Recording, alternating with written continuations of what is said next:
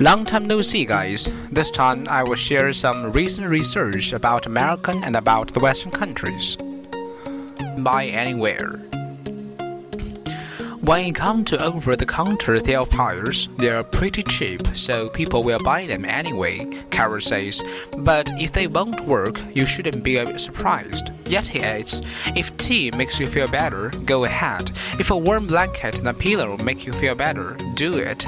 In some cases, however, even over-the-counter drugs can have serious side effects. In children, cough and cold remedies are not only ineffective but can be harmful. Vreeman and say that's why manufacturers no longer sell these drugs for kids under age 4.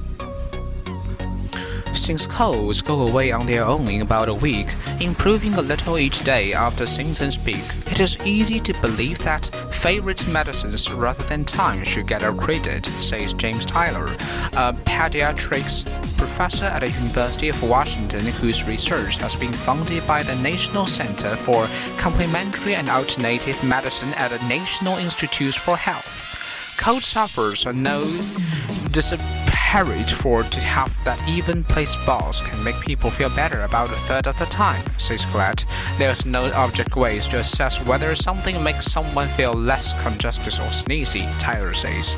So researchers have to rely on imprecise measurements, such as asking people to rate their symptoms on a scale, and many studies are of such poor quality as to be unreliable, he says. USA Today asked experts to summarize the evidence for some of the most commonly used over-the-counter and alternative remedies.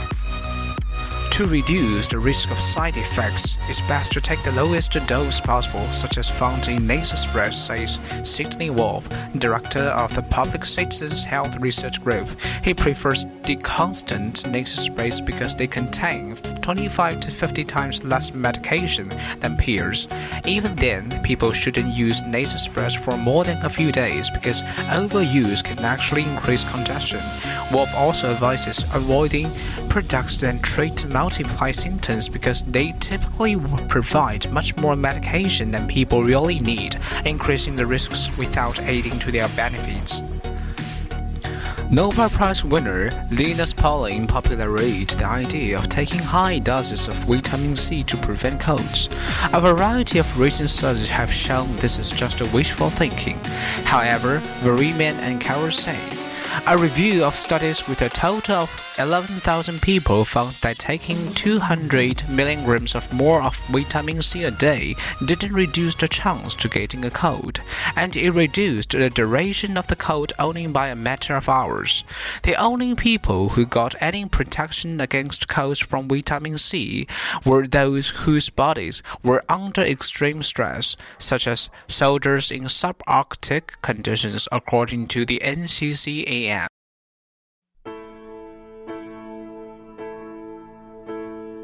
When I was young, I never needed anyone.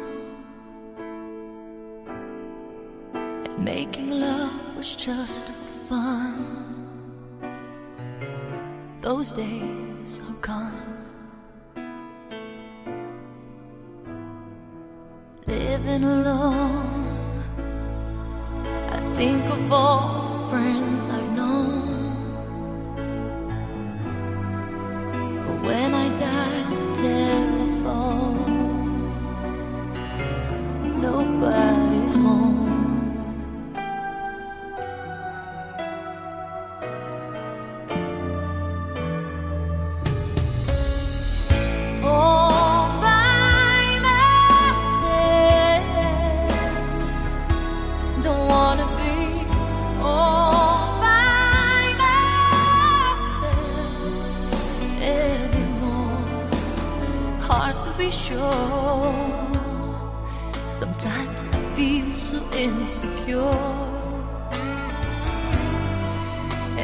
So distant and obscure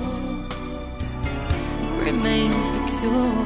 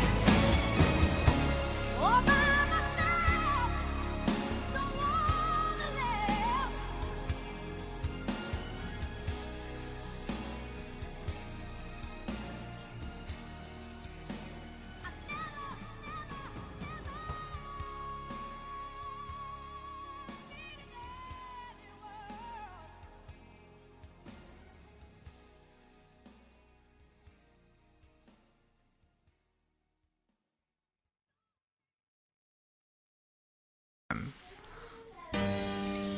one of the big challenges with this research is that they have a hard time making a placebo that people actually believe in. Vreeman says the bad taste of zinc and the fact that it often makes people feel sick are common, and tend to make it clear who is getting the zinc and who is getting the placebo. Vreeman knows that many people may decide that a treatment is worse than putting up with a cold for more one more day. Some forms of the zinc also poses serious risks. The Food and Drug Administration in 2009 warned consumers not to use any zinc products because if concerns that it can make people lose their sense of smell. Honey. Generations have turned to a hot tea with honey to smooth the sore throat. One study in which children over age 2 were given up to 2 teaspoons of honey before bedtime found that honey did have reduced coughing. But Weber knows that additional studies are needed. She says honey should never be given to children under age 1 because of the risks of the botulism and why many people like honey cough drops. Weber knows that they can be a choking hazard to babies and toddlers. Teaching about the web and its troublesome parts. Nowadays, the internet has become an indispensable part of our daily life, and people from all walks of life are interested in it and are eager to be acquainted with it and be able to use it in all aspects of their life, including study, work, and even entertainment. Not only the adults but also the school children begin learning to use the computers and the internet. The kids are more concerned about issues such as talking with their friends on the internet or playing games or searching for information which is useful to their studies on it.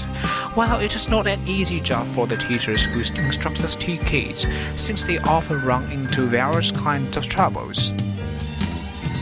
When Kevin Jenks wanted to teach his fourth grade students at Spangler Elementary here how to use the internet, he created a site where they could post photographs, drawings, and surveys, and they did.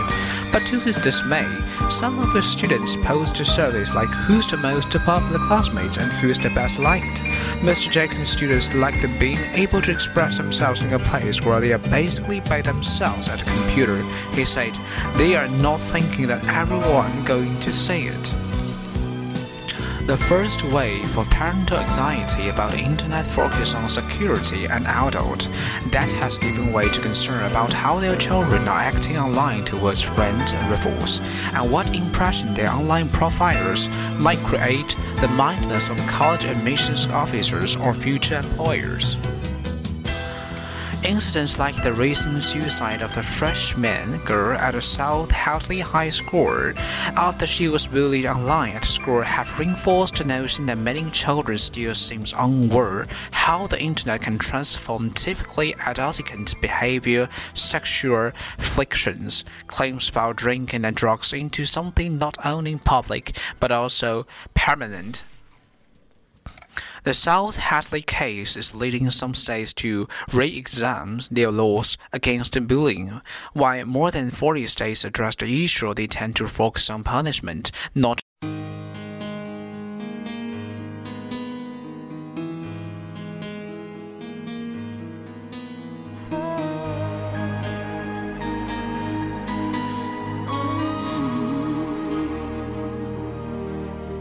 There's so much life I've left to live, and this fire is burning still. Now watch you look at me. I think I could find the will to stand for every dream and forsake the solid ground and give up this fear within of what would happen if they ever knew I'm in love with you. Cause I'd surrender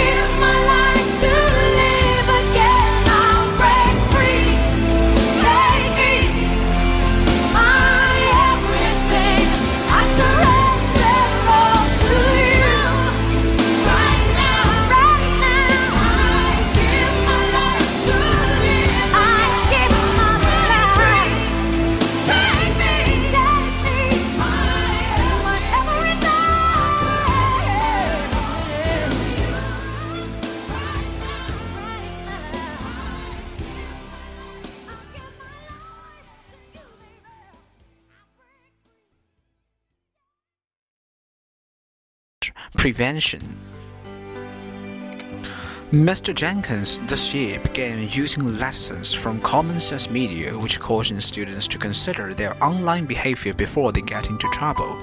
Financed largely by foundation money, Common Sense will offer a free curriculum to schools, thus for their teach students how to behave online.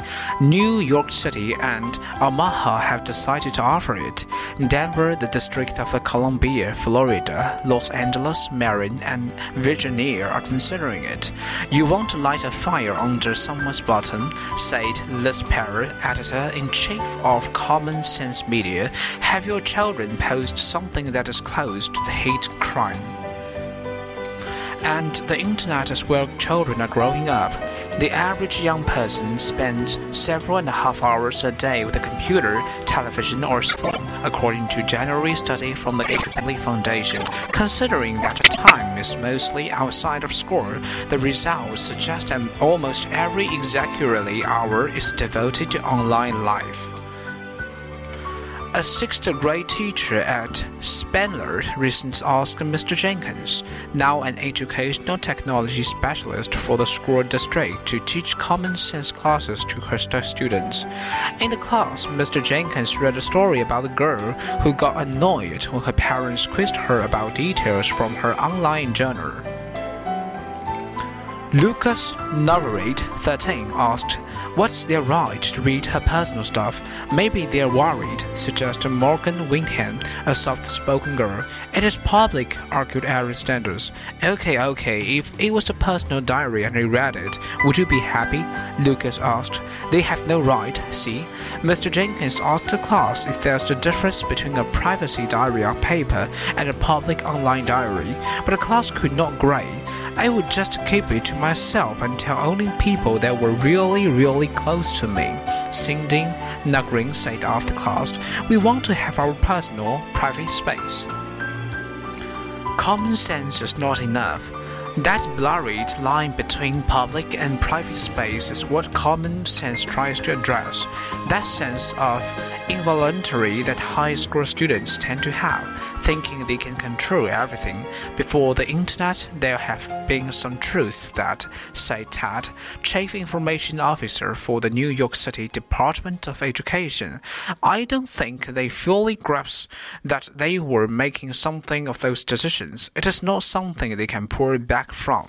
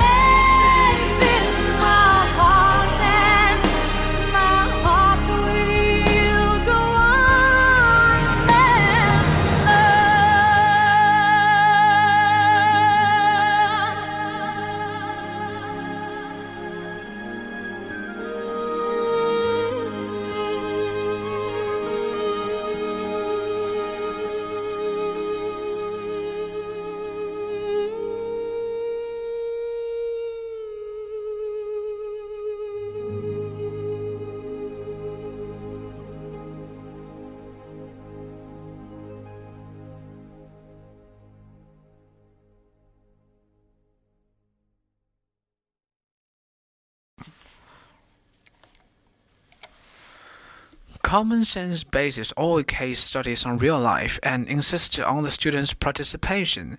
If you just stand up and deliver a lecture on intellectual property, it has no meaning for the kids, said Constance Mr. Yorweir, Director of Education for the John D. and Karen T. MacArthur Foundation, which had provided financial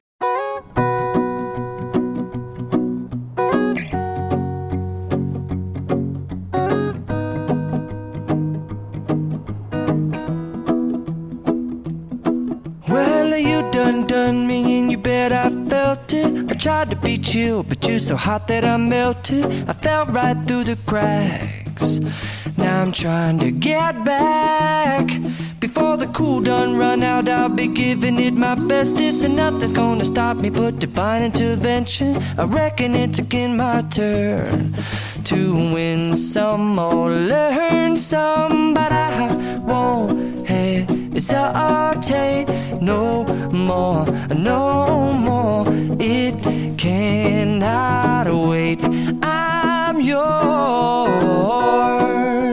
yours. Mm-hmm.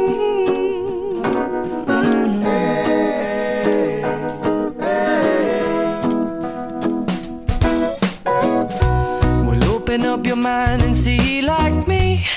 Open up your plans and damn, you're free. I look into your heart and you'll find love, love, love, and love.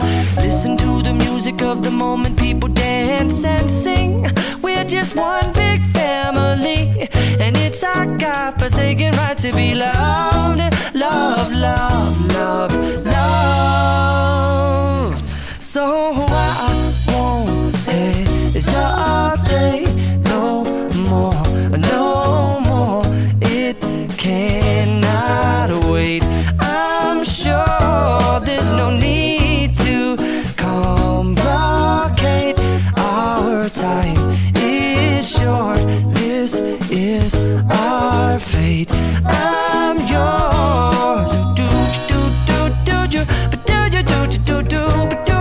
to come on. I scooch on over closer, dear, and I will nibble your ear.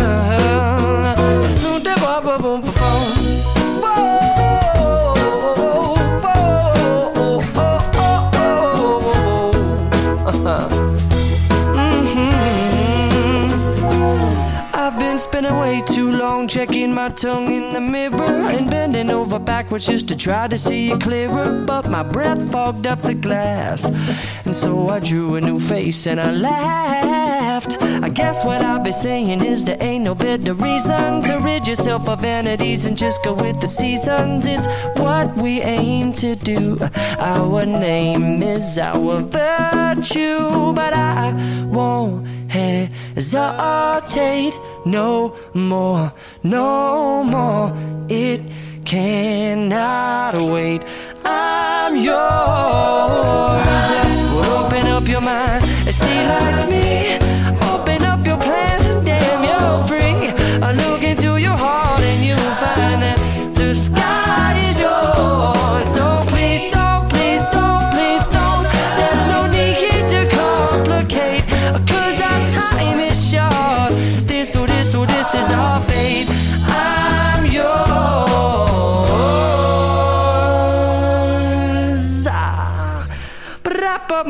In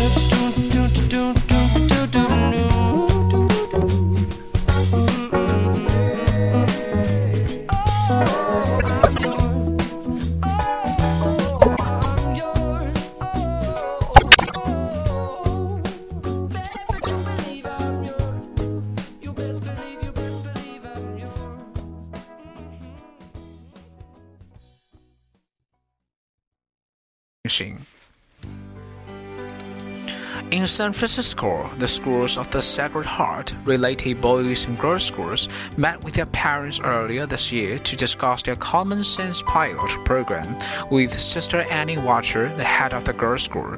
The messes they get into with their friends or jumping onto someone's side, sending a message they said they don't know sometimes how to manage the social emotional stuff that comes up. Crowded into a basement math classroom, the parents listened to the teacher, Bill James, discuss lessons that have been trying in front of Sister Walter and the parents, many of whom are Catholic. He gave an example of social networking message the girls might see about a new student. Amy is a slut, her mom is a hoe.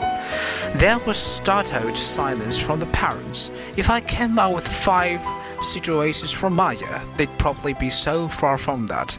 They are not calling someone's mother a hoe, said Celia Category, a parent of the seventh grade, but the language of that is what they hear. Mr. James said, It is authentic. Mr. Category agreed.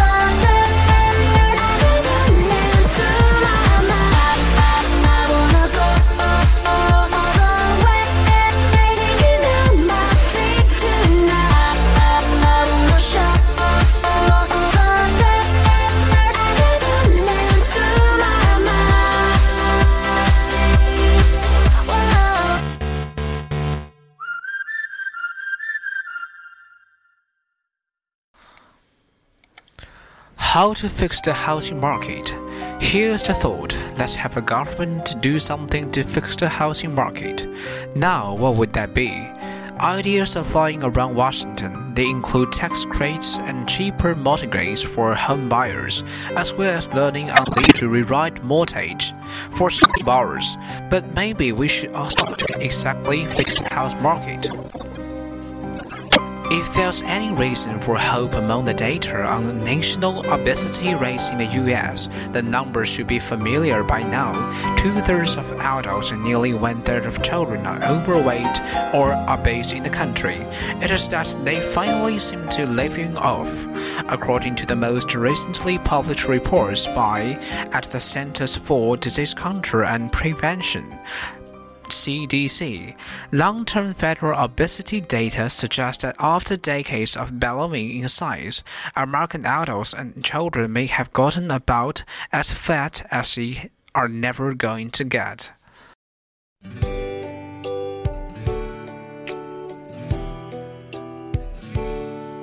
There's a girl in my mirror. I wonder who she is. Sometimes I think. Sometimes I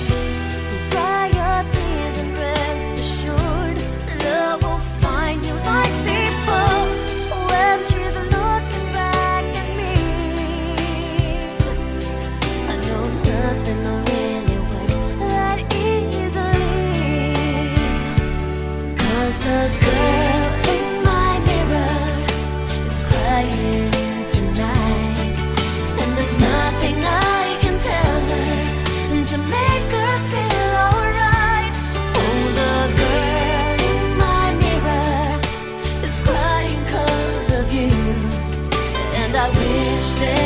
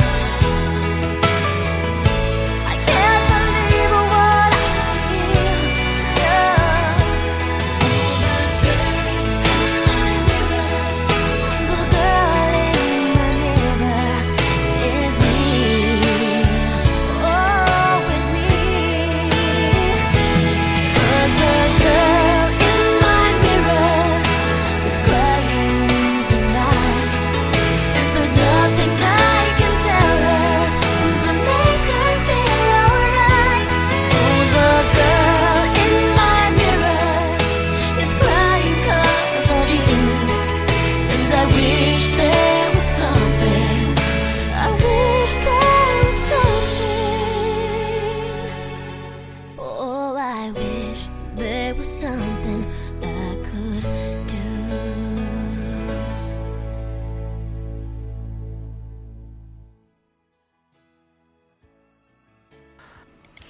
Of course, there still means that the majority of Americans are currently overweight at high risk of the chronic health problems such as heart disease, diabetes, and certain cancers. These risks continue to propel several national campaigns aiming at preventing obesity, particularly in children, including those spearheaded by the First Lady Michelle Obama and former President Bill Clinton. But some researchers say such programs which involve school age children may begin too late to prevent all children. Increasingly, evidence suggests that obesity prevention measures need to be taken earlier, in infancy or even before birth. According to the CDC's National Health and Nutrition Examination Survey, rates of obesity in youngsters aged 2 to 5 have more than doubled since 1980 from 8% to 12.4%. And only a child sets down the road in a healthy weight, it becomes increasingly difficult for him to change course. According to the one study, 80% of children who are overweight between ages 10 and 15 grow up to become obese.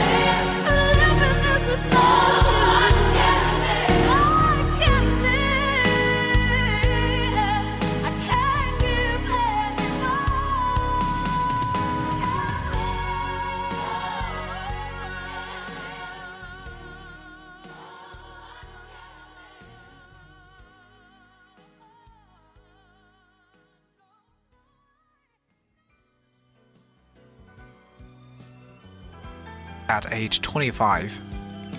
In November 2009, with foundation from the Robert Wood Johnson Foundation, the Institute of Medicine IOM formed the Committee on Obesity Prevention Politics for Young Children, whose members will, for the first time, review evidence on obesity risk factors and health effects in children from birth to 5 years old and identify potential opportunities for intervention in this age group. The committee's first report is expected in the early 2011. The findings, first published online on March first by the journal Pediatricians help explain why minority children are at higher risk for obesity early on. 16.7% of Mexican American children ages 2 to 5 are obese, compared with 14.9% of black children and 10% and 7 of white children, according to CDC data. The others emphasize that obesity prevention must not only begin early but also address cultural issues and include education targets to the specific groups. The good news, says study author Dr. Ayers Taveras, an assistant professor of the pediatrics and prevention at Harvard Medical School and a member of the IOM Obesity Committee, is that many risk factors involve behaviors that they can modify and they are not due only to socio-economic inequalities.